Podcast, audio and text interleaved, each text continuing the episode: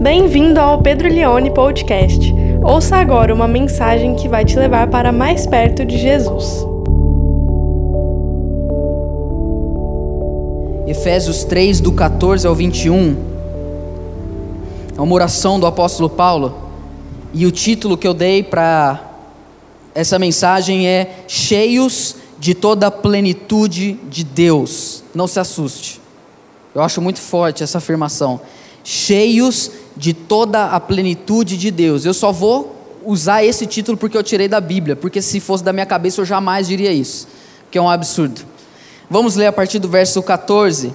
Diz assim: Por essa razão eu me ponho de joelhos diante do Pai, de quem toda a família nos céus e na terra recebe o nome.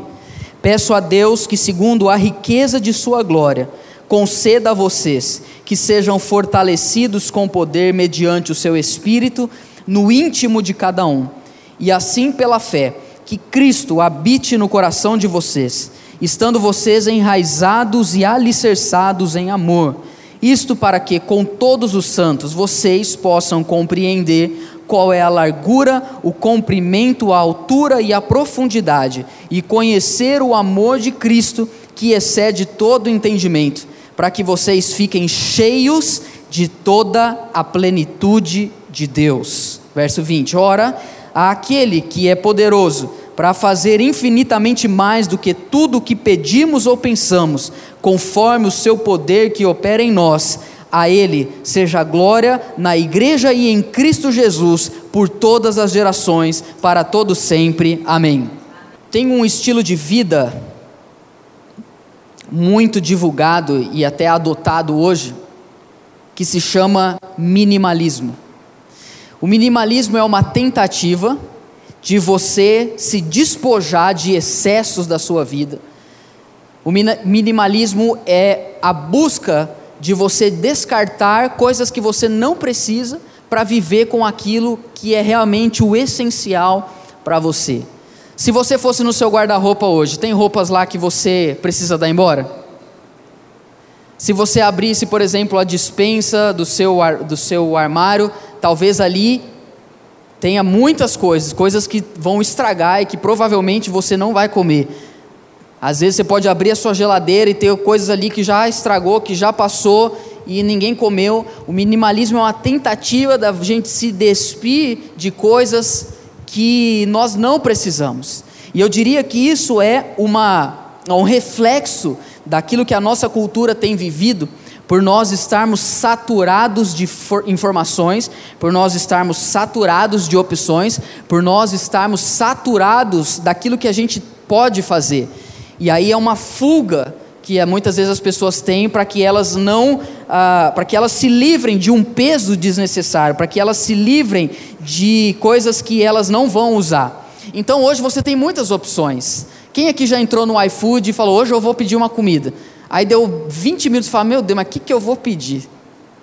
Porque é, é, é né? Lá, lá, em casa é assim, a Suzana fala, o que nós vamos pedir? Eu falo, ah, amor, escolhe você, porque se eu escolher, você escolher, é mais fácil um escolher, às vezes dá vontade de fazer, quer saber, eu vou pegar isso aqui, ó. Ah, não, mas isso aqui eu não gosto. Aí, então são muitas opções. Tá aí o Netflix, você vai paga uma mensalidade por mês e mal assiste aquela quantidade, porque é muita coisa. Antes você ia na locadora, escolhia um filme, e era muito sagrado, se pegava o filme, colocava dentro do vídeo, assistia o filme, rebobinava e, devolvia. Hoje você abre, tem tanta coisa, tem tanto seriado, tem tanta informação, quantos canais no YouTube não temos, e coisas muito boas. Esse é o meu ponto. Não estou falando que são excessos de informações desnecessárias, não, são coisas muito boas. Estava lendo um tempo atrás um livro do A.W. Tozer, ele chega a afirmar que o cristão verdadeiro e que quer viver um avivamento espiritual não pode ser especialista em muitas coisas, não dá tempo.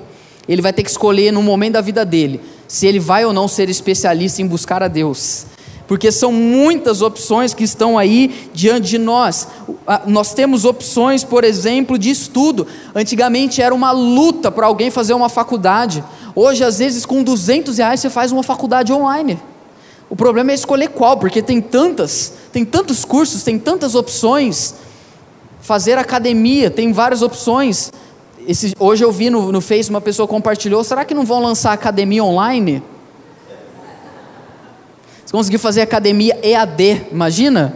Ou para você ficar em casa e não precisar sair para ir para academia. Então nós estamos saturados de informações, de opções, e aí por isso que muitas vezes nós vamos nos despojando de algumas coisas, e aquilo que a gente não tem necessidade, a gente vai abandonando, a gente vai deixando para trás. Essa saturação pode ser vista nas roupas que nós temos, pode ser vista nos planos que nós fazemos e também saturados de sentimentos destrutivos que muitas vezes queremos descartar, mas não conseguimos. Eu sei que você tem muitas responsabilidades na sua semana. Se você não se levantar amanhã para trabalhar, as coisas não vão acontecer. Se você não se levantar amanhã e mais um dia, bravamente, entrar no seu trabalho e se dedicar ali, ou sentar no seu computador e esperar ali um vislumbre de criatividade, se você trabalha com isso, as coisas não vão andar. Então você vai descartando aquilo que você pode descartar. A minha pergunta é: será que um dia a igreja também vai se tornar descartável para nós? Será que um dia também a igreja vai se tornar obsoleta, dispensável? Será que vai chegar um momento que a gente vai falar assim: olha, isso aqui eu não preciso, isso aqui eu não preciso, igreja também não, eu tenho a minha à distância, eu fico em casa. Será que um dia a igreja ela vai entrar na mesma prateleira de algumas coisas que já não existem mais, tais como ficha de orelhão? Quem já usou ficha de orelhão? Será que um dia nós vamos colocar a igreja numa prateleira que ao lado da ficha de orelhão nós vamos colocar o Discman? Nós vamos colocar do lado dos pendrives, vamos colocar do lado de disquete. Eu lembro quando eu peguei o disquete do meu pai, eu falei, pai, o que, que é isso? Ele falou, filho, essa é uma grande tecnologia chamada disquete. Hoje é difícil para eu explicar para minha avó que os arquivos dos meus sermões estão na nuvem. Vó, vó, hoje eu gravo as minhas mensagens, fica na nuvem. Eu acho que ela não vai nunca entender isso. Vamos colocar a igreja no mesmo, na mesma estante do que os mapas de papel? Quem já usou mapa de papel? Vai fazer uma viagem? Você não usou, mentira, Lucas. Na escola. Vamos colocar a igreja do lado daquele seu ah, aparelho de fita cassete. Como é que chamava lá? Depois saiu um super tur turbinado, né? Eu não lembro como fala. Será que nós vamos colocar a igreja nessa, nessa prateleira, nessa estante, do lado da televisão de tubo? Às vezes você vai mostrar para uma criança uma televisão de tubo, ela fala: Nossa, que legal, mas o que é isso atrás dela? Isso é o tubo. A minha proposta nessa noite é refletir algo com você. Se nós realmente desejamos ser, sermos cheios de Deus, nós não temos opção em descartar a igreja, porque para aquilo que Deus predeterminou para nós, a igreja está profundamente envolvida no processo de nós nos enchermos de Deus. E eu quero propor para você o seguinte nessa noite: em vez de você estar tá saturado de vídeos do YouTube, em vez de você estar tá saturado de informações desnecessárias, em vez de você estar saturado de sentimentos ruins, que nós possamos buscar sermos cheios da presença de Deus. Essa é a minha oração principal para o ano de 2020. Deus, nós queremos uma igreja cheia do Teu Espírito Santo. Precisamos, amados, estamos chegando num ponto crucial da nossa história. Se você não tomar essa decisão esse ano, ou você realmente busca Deus de todo o seu coração, ou você vive para ficar distraído com as coisas que o mundo pode oferecer, dificilmente isso vai ter uma outra oportunidade lá na frente. Muitas pessoas deixaram de existir nessa madrugada, e você nem sabe disso. Pessoas morreram nessa madrugada, pessoas se mataram nessa madrugada, pessoas sofreram eh, acidente nessa madrugada e nós estamos aqui porque mais uma vez aprove a Deus a nos manter vivos. Temos ainda a chance de vivermos uma vida cristã gloriosa e cheia do Espírito Santo. Quantos querem isso? Amém? Nós estamos diante de uma oração gloriosa. O apóstolo Paulo, na carta dele aos Efésios, chega no capítulo 3 e ele vai orar pela igreja que ele mesmo plantou, situada na cidade de Éfeso. E essa oração, talvez podemos dizer que é o topo do monte do Novo Testamento, quando o assunto é nos enchermos da presença de Deus. Nós vamos chegar aqui em lugares muito altos em lugares que talvez nós nem consigamos entender é, plenamente aquilo que Deus está deixou registrado para nós, de tão alto que é esse lugar, essa busca. Talvez você está hoje pela primeira vez numa igreja, e eu quero compartilhar algo com você. Essa mensagem é para você. Não queira começar por baixo, não queira começar, é, por assim dizer, ah, devagar. A vida com Deus é algo que nós precisamos buscar intensamente todos os dias. Aquilo que nós devemos mergulhar e realmente buscarmos para termos profundidade no nosso relação, no nosso relacionamento com Ele. Nessa oração que Paulo faz, ele vai nos ensinar o que realmente nós devemos orar. Qual realmente deve ser a busca da nossa vida? Diante de tantas informações e opções, o que realmente nós devemos dobrar o nosso joelho? O que de fato a gente tem que pedir a Deus? Porque se não podemos ficar pedindo coisas para Deus que não são erradas em si, mas estão muito longe daquilo que realmente pode mudar e transformar a nossa vida para sempre. Nessa oração, para ficar mais pedagógico, eu quero mostrar para você três pedidos que Paulo faz e três resultados se nós vivenciarmos esses pedidos. Então são seis pontos, três pedidos que o apóstolo vai fazer e três resultados que eles promovem se assim nós vivermos. Antes de eu entrar no primeiro, eu quero olhar com você o verso 14 e é muito interessante a expressão que ele diz: Por essa razão eu me ponho de joelhos diante do Pai. Qual foi a última vez que você e eu oramos de joelhos diante de Deus? A oração que Paulo está a fazer é tão profunda, é tão grandiosa, é tão sublime, que o faz se dobrar de joelhos diante de Deus para pedir aquilo, pois ele sabia que era algo muito maior do que ele mesmo poderia fazer. Paulo não tinha poder em gerar uma igreja gloriosa, Paulo não tinha poder em fazer uma igreja crescer, Paulo não tinha poder em fazer pessoas se converterem, mas ele sabia que diante de Deus, a ele se dobrar, Deus podia agir poderosamente por meio da oração dele. É a mesma coisa em nós, queridos. Chegou o momento de nós nos dobrarmos diante de Deus para realmente pedirmos a Ele o que nós precisamos. Se você começar o dia de joelhos, você vai terminar o dia em pé. Se você começar o dia com a sua cabeça curvada diante de Deus, você vai terminar o dia com a sua cabeça olhando para o monte, olhando para os céus, vendo a restituição e a provisão de Deus na sua vida. Todo ser humano se dobra diante de algo ou alguém é da nossa natureza a idolatria, é da nossa natureza a nossa rendição, é da nossa natureza nós nos humilharmos, nos submetermos, confiarmos e nos alegrarmos diante de algo ou alguém. Se você não faz isso diante de Deus, você faz isso diante de alguma outra pessoa, ou de alguma outra ideia, ou de alguma outra ideologia, ou de algum outro projeto, ou talvez diante de você mesmo. Talvez você viva para promover você, talvez você viva para elevar você, mas Paulo está nos ensinando: eu me coloco de joelhos diante de Deus, porque se eu me dobrar diante de Deus, eu não vou precisar me dobrar diante dos problemas. Se eu me dobrar diante de Deus, eu não vou precisar me dobrar diante da ansiedade. Se eu me dobrar diante de Deus, eu não vou me dobrar a Satanás. Se eu me dobrar diante de Deus, eu terei uma vida vitoriosa na presença dEle. Chegou o momento, queridos, de nós nos dobrarmos, literalmente, eu estou falando diante de Deus, de nós nos ajoelharmos de manhã, antes de mexer no celular, antes de ver as notícias, antes de conversar com qualquer pessoa da sua casa, tome o seu lugar de oração, dobre os seus joelhos diante de Deus e busque a provisão dele na sua vida, amém, queridos? Nós precisamos sim, o apóstolo está nos ensinando. Vamos continuar aqui. Aí ele vai então dizer: Me coloco diante de Deus, me ponho de, de joelhos, de quem recebe toda a família nos céus e na terra o nome. Agora nós vamos para o verso 16, ele vai fazer o primeiro pedido dele a Deus. O que ele diz? Peço a Deus que, segundo a riqueza da sua glória, conceda a vocês que sejam fortalecidos com poder, mediante o seu espírito, no íntimo de cada um. O problema é que Paulo não ora igual a gente, né? A gente ora, Senhor, muito obrigado por essa comida, obrigado por esse alimento, Pai, toda honra e toda glória seja dada ao Senhor. Isso quando a gente não vai orar antes de dormir, e a gente ora assim, Pai, eu te abençoo nessa noite.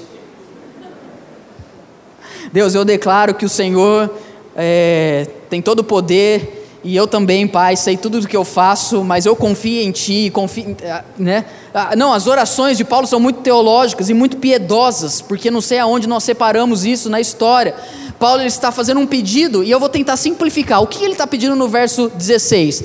Ele está pedindo fortalecimento de poder no homem interior. O que ele está pedindo é que as pessoas da igreja sejam fortalecidas, que elas não desistam, é, aquelas que estão se sentindo fracas. Veja se você se enquadra no que eu vou dizer.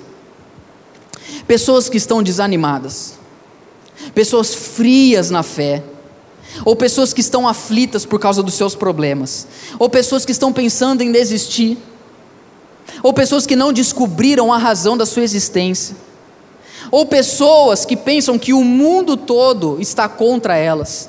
São pessoas que precisam de fortalecimento espiritual no homem interior. Meus irmãos, o mundo é muito difícil. Quem aqui acha que viver é difícil? Levanta a mão. Eu sou o primeiro. Rapaz, mas que negócio difícil, negócio de vida, né? Esse dia eu vi no Facebook a pessoa falando assim: o que, que eu vou esperar de uma vida onde a pessoa já nasce chorando? Já nasce chorando, meu. O que, que você vai esperar? O que mais que vai vir para você? As coisas são muito difíceis. O apóstolo Paulo vai dizer mesmo em Efésios: os dias são maus. Meu irmão, você pode fazer tudo certo e mesmo assim dá errado. E tem gente que faz tudo errado e consegue fazer o certo. O mundo é injusto. Tem pessoas que morrem de fome enquanto comida estraga dentro da nossa geladeira. Tem pessoas que não eh, eh, não tem assim não tem o que vestir enquanto nós ficamos meia hora para escolher a roupa que a gente vai na igreja. Tô falando de mim, tá? Agora preste atenção. Como que nós podemos viver uma mudança na nossa vida? Muitos aqui estão pensando, olha, que eu mudar de emprego, eu vou deslanchar. A hora que, não, o negócio é o seguinte: eu estou esperando uma promoção. A hora que ela chegar, acabou. Aí eu vou voar. Outros estão pensando assim: na hora que eu casar, minha vida muda. Outros estão pensando: a hora que eu mudar de casa, porque hoje, onde eu estou morando, só Jesus, só Jesus que quer morar comigo ali mesmo. As pessoas pensam que as coisas vão mudar se ao redor delas mudarem. Preste atenção no que eu vou dizer. O que muda a sua vida não é o que acontece ao seu redor. O que muda a sua vida é o que acontece dentro de você. Se você por dentro está sendo transformado de glória em glória, se você por dentro está cheio do Espírito Santo, meu irmão, pode as coisas acontecerem ao seu redor e elas estarem difíceis as pessoas reclamando, a economia não está bem, as coisas não estão bem, pessoas perto de você enfermas, mas se dentro de você, você está cheio da presença de Deus, você não desanima. Olha o que ele diz, o apóstolo Paulo, no 2 Coríntios 4, não precisa abrir, do 4 ao 16. Por isso não desanimamos, embora exteriormente estejamos a desgastar-nos, interiormente estamos sendo renovados dia após dia pois os nossos sofrimentos leves e momentâneos estão produzindo para nós uma glória eterna, que pesa mais do que todos os problemas. Assim fixamos não naquilo que se vê, mas no que não se vê, pois o que se vê é transitório, mas o que não se vê é eterno. Paulo está dizendo: embora exteriormente eu estou me desgastando, você envelheceu nos últimos anos? Quando você olha para o espelho, você olha e fala: Meu Deus, às vezes você olha, você está envelhecendo, você está se desgastando. O pastoreio é desgaste, o seu trabalho é desgaste, sabe? A sua empresa exige de você. Uma vez colocaram as fotos dos presidentes dos Estados Unidos, quando eles assumiram os mandados e quando eles ah, largaram o posto, você vê um envelhecimento muito mais acelerado. Nós estamos nos desgastando, e Paulo fala disso, mas ele diz algo: embora exteriormente eu estou me desgastando, interiormente eu estou sendo renovado dia após dia. Quanto mais exteriormente eu me desgasto, quanto mais eu vivo interiormente perto de Deus, eu me sinto mais novo, mais cheio da presença de Deus, mais preparado para viver algo glorioso. Uma vez estava conversando com o vô da Suzana, eu conto dele às vezes, porque ele é uma inspiração para mim. Ele já está no, no, no alto, desculpa, dos seus 86, 87 anos, porque foi registrado errado quando ele nasceu. E aí uma vez a gente estava conversando, e aí eu não lembro exatamente qual era o assunto, e aí eu perguntei para ele, oh, o senhor não, tem, não, não, não, faz mais isso, não tem mais vontade? Ele falou, ah, por enquanto eu parei, mas eu penso daqui a alguns anos aí para frente voltar a fazer. Eu falei, sabe o que, que é isso? Exteriormente não está ouvindo quase nada, mas interiormente ele ainda ouve a voz do Espírito, ele ainda entende que Deus tem algo para a vida dele, amém irmãos? Às vezes você está aí com 30 anos e fala, ai, estou velho, 40 anos, nossa, 50, meu irmão o que Deus tem para você vivenciar é muito grande o seu futuro é brilhante na presença de Deus. Quem crê nisso, amém? Esse é o primeiro pedido do apóstolo Paulo, que nós sejamos cheios do poder de Deus. Volta o verso 16. Agora tem uma coisa, esse poder que Deus nos concede, ele é inesgotável. Olha como Paulo vai dizer, ele diz: Peço a Deus que, segundo a riqueza da sua glória, conceda a vocês sejam fortalecidos com poder mediante ao Espírito. É o Espírito Santo no nosso íntimo, mas esse poder é mediante a riqueza da glória de Deus. Essa riqueza não acaba. esse poder, essa graça, essa presença, essa unção que Deus derrama sobre nós, não é do tipo assim, quanto mais eu pego, menos acaba em Deus. Talvez eu vou usar uma ilustração que você vai entender. A presença de Deus não é igual à sua conta bancária. Quanto mais você tira, mais Ele tem para dar para você. Sua conta bancária não é assim, não é verdade? O pessoal descobriu que existe um negócio chamado Nubank, eles acham que eles estão ricos agora. Gente, a gente vai, pega Uber, cinco reais aqui, seis reais ali, a hora que você vê mil reais de Uber, você fala, mas o que está acontecendo? Está acontecendo é que você não quer andar 200 metros a pé. Entendeu? As coisas acabam, as coisas agora as coisas diminuem, mas o poder de Deus vem sobre nós como algo inesgotável. Por assim dizer, quanto mais você tira o poder de Deus, mais ele tem para pôr nas nossas vidas. Amém, irmãos? Verso 17, o apóstolo Paulo dá para nós o segundo pedido dos três que ele vai pedir a Deus. O que ele realmente deseja para a igreja de Éfeso está na parte A do versículo 17, ele diz: E assim pela fé, que Cristo, tudo isso é uma oração, quero lembrar você, que Cristo, pela fé, habite no coração de vocês, estando vocês enraizados e alicerçados em amor. O segundo pedido dele, eu diria que é, uh, só na parte A do versículo, um pouco inusitado. Ele está pedindo a Deus, pela igreja, que já é convertida, para que elas tenham Cristo habitando no coração deles. Parece um pouco contraditório Paulo pedir que aquele povo seja habitação de Deus, sendo que eles já creem em Deus. Quando nós cremos em Deus, cremos em Jesus, o Espírito Santo passa a habitar no nosso coração. Nós nos tornamos morada de Deus. Não nos relacionamos com um Deus que está simplesmente fora do nosso alcance, mas nos relacionamos com Deus que está mais perto de nós do que qualquer pessoa pode ficar na face dessa terra. Eu quero falar com você que tem sofrido porque pessoas estão longe de você.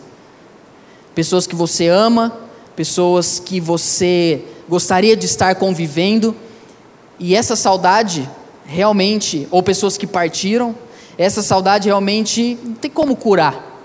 Mas lembre-se de uma coisa: por mais que pessoas amadas possam viver ou estar longe de você, a pessoa mais importante, ela habita dentro do seu coração quando você crê em Jesus. E Paulo está dizendo: Mas eu oro para que Cristo habite em você.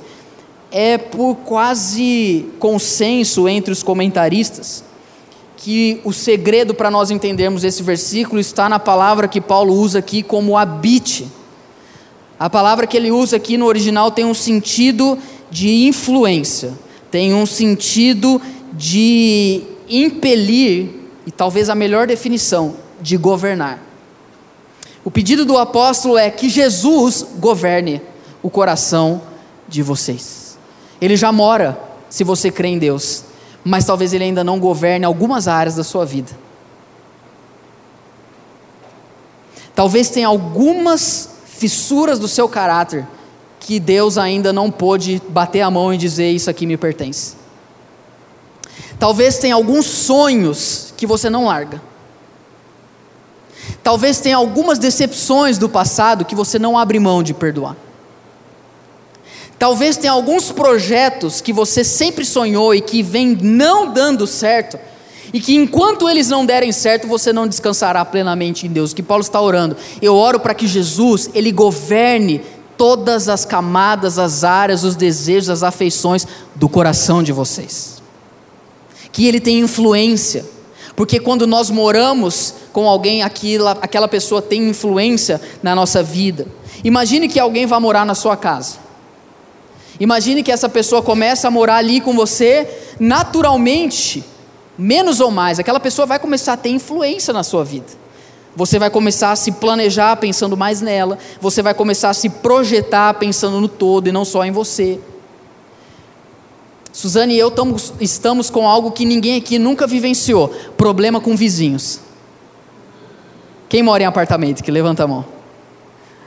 Tem algumas, pouca gente, então não é todo mundo que vai entender o que eu vou falar, mas tem um pessoal em cima do meu apartamento que precisam se converter. E agora vai ter o grupo missional lá na minha casa, nós vamos convidar aquelas meninas. Elas vão participar. a influência, a arrastação de móveis. Estou desabafando, né, meu irmão?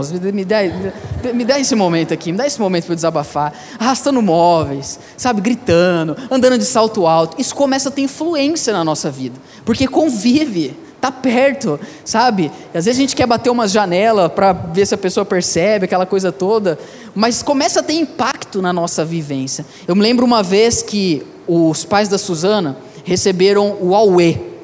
O Aue era um indígena e tinha um projeto de passar numa faculdade de medicina. E ele precisava morar um tempo numa cidade que proporcionaria ele fazer um cursinho. E os meus sogros o receberam. Ele literalmente morou na casa deles por um ou dois anos.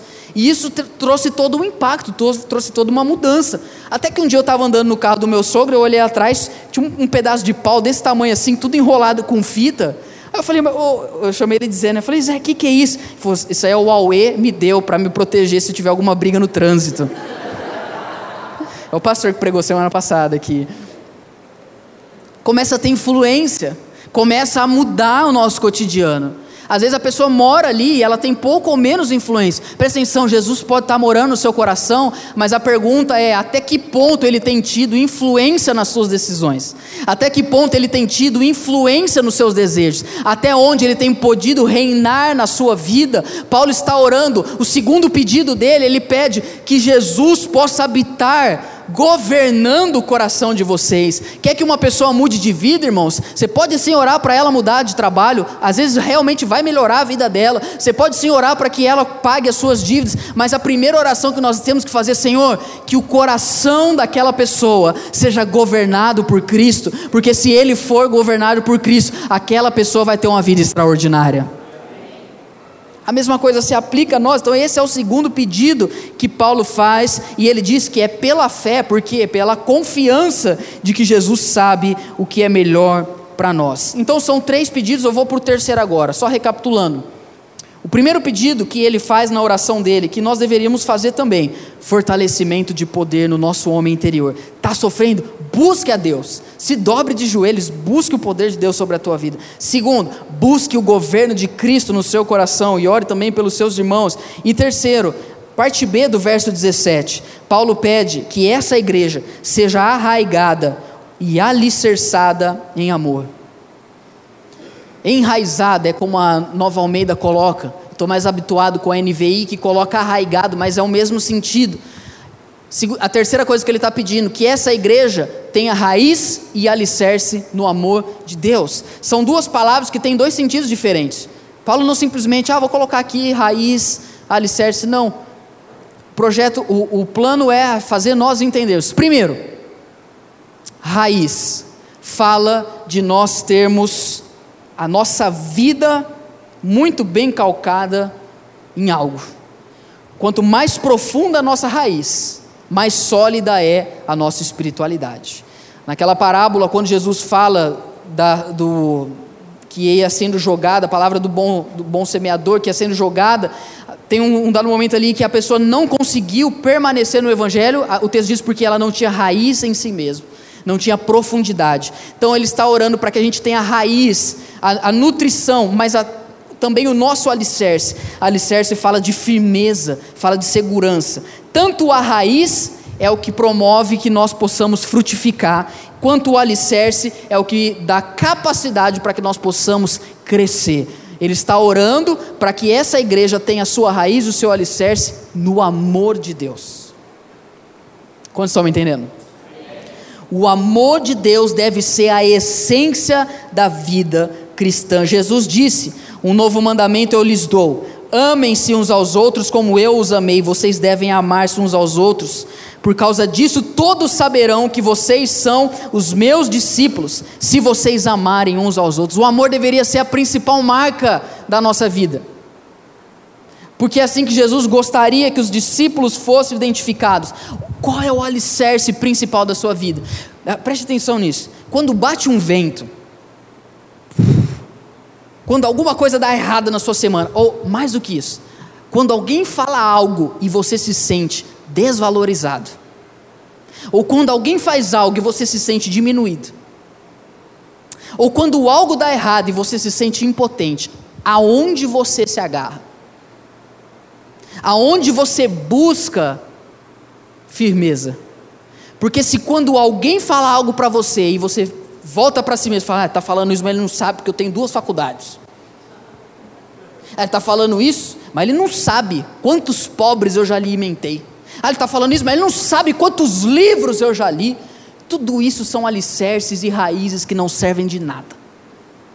Ah, mas ele não sabe quantas vezes, quantas pessoas já contratei nessa empresa. Isso não serve de nada. Isso, isso são raízes, são alicerces que qualquer vento derruba a pessoa. Paulo está dizendo que o nosso alicerce deve ser o amor de Cristo. Se o alicerce da sua vida é o seu casamento, qualquer crise você perde a razão de viver. Se o alicerce da sua vida é o seu trabalho, qualquer crise você ah, desiste da sua vida profissional. Se o alicerce da sua vida são os seus sentimentos, meu irmão, misericórdia. Ah, hoje eu acordei bem. Quantos já não acordaram e falaram assim: hoje eu vou mudar o mundo? Aí no outro dia acorda e pergunta: por que o mundo existe? Os nossos sentimentos são completamente confusos. Não podem ser o nosso alicerce, o nosso alicerce é o amor de Deus. Quando alguém testar você, quando você se sentir diminuído, quando um problema acontecer, lembre a você mesmo: Deus é amor. Deus é bom. Não coloque o caráter de Deus em voga. Gente, presta atenção. Às vezes você tem orado e pedido algo a Deus e as coisas não estão acontecendo. Presta atenção, você que está vivendo esse momento. Talvez você não tenha visto a ação de Deus, mas não é porque você não tem visto a ação de Deus que você tem que deixar de confiar que Deus é bom. E se Ele é bom, Ele não muda. E se Ele não muda, ele sabe o que é melhor para nós. Paulo ora para que a gente seja alicerçado em amor. Caminhando para a nossa parte, mais para o final. Agora eu quero falar sobre três resultados que acontecem quando nós vivenciamos isso. O primeiro resultado está no verso 18.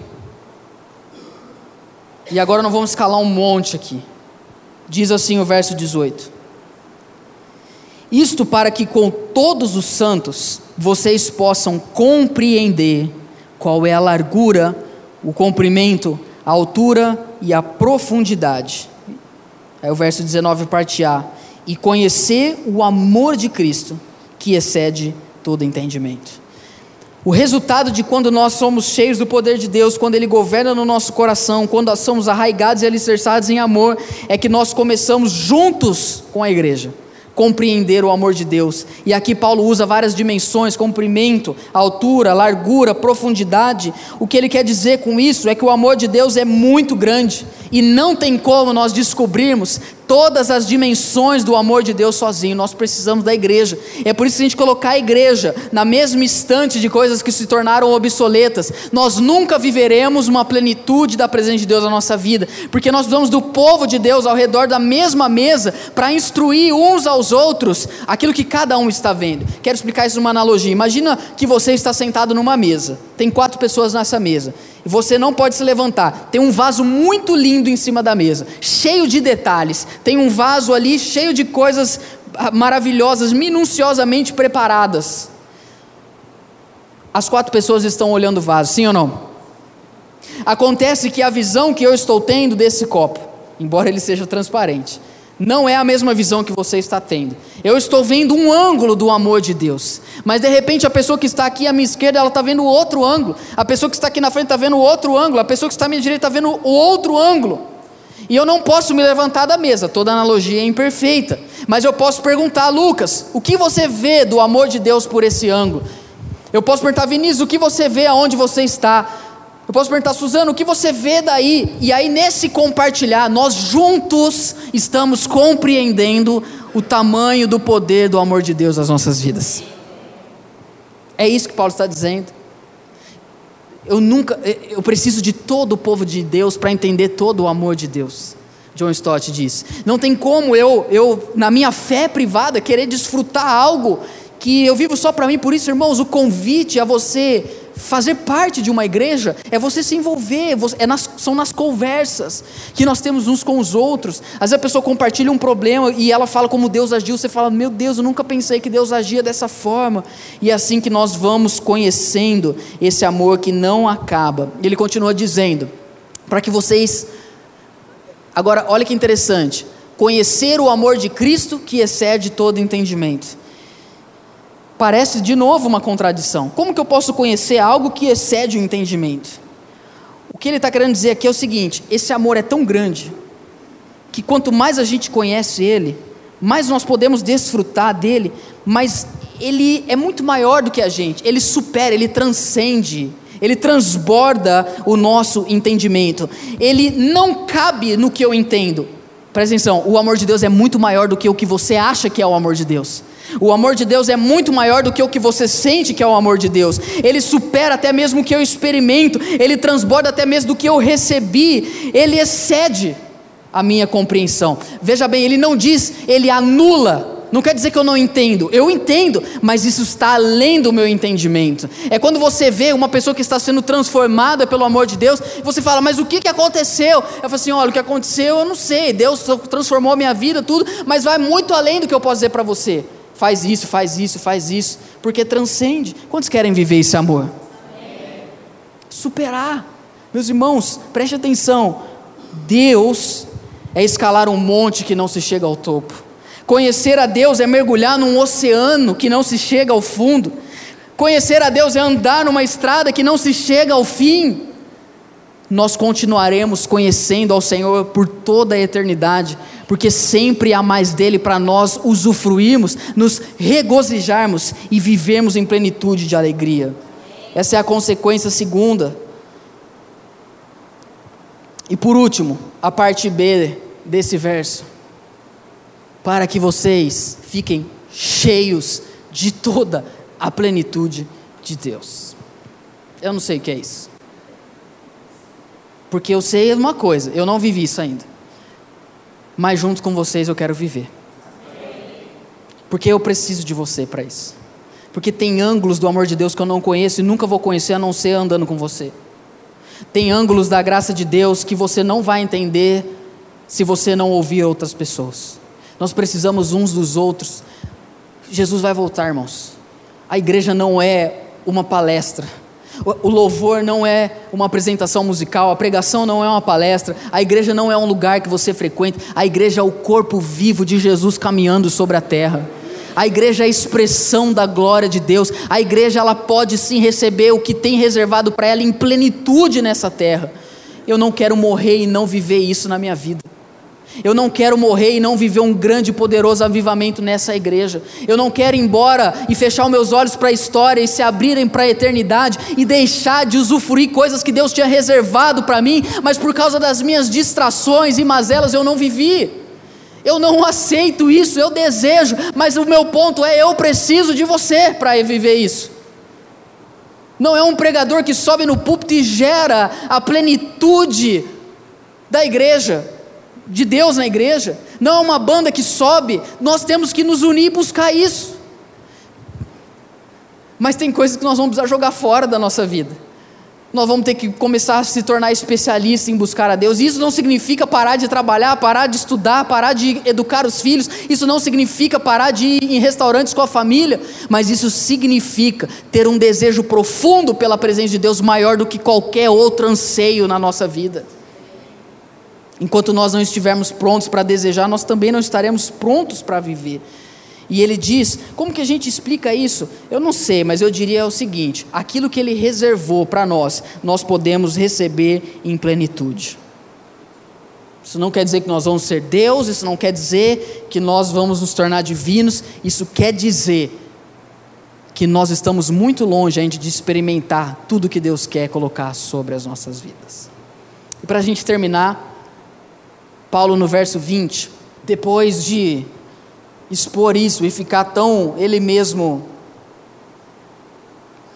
perplexo com aquilo que Deus pode proporcionar para a igreja de Éfeso, que era uma igreja pequena, ele diz no verso 20: Ora, aquele que é poderoso para fazer infinitamente mais do que tudo o que pedimos ou pensamos, conforme o seu poder que atua em nós.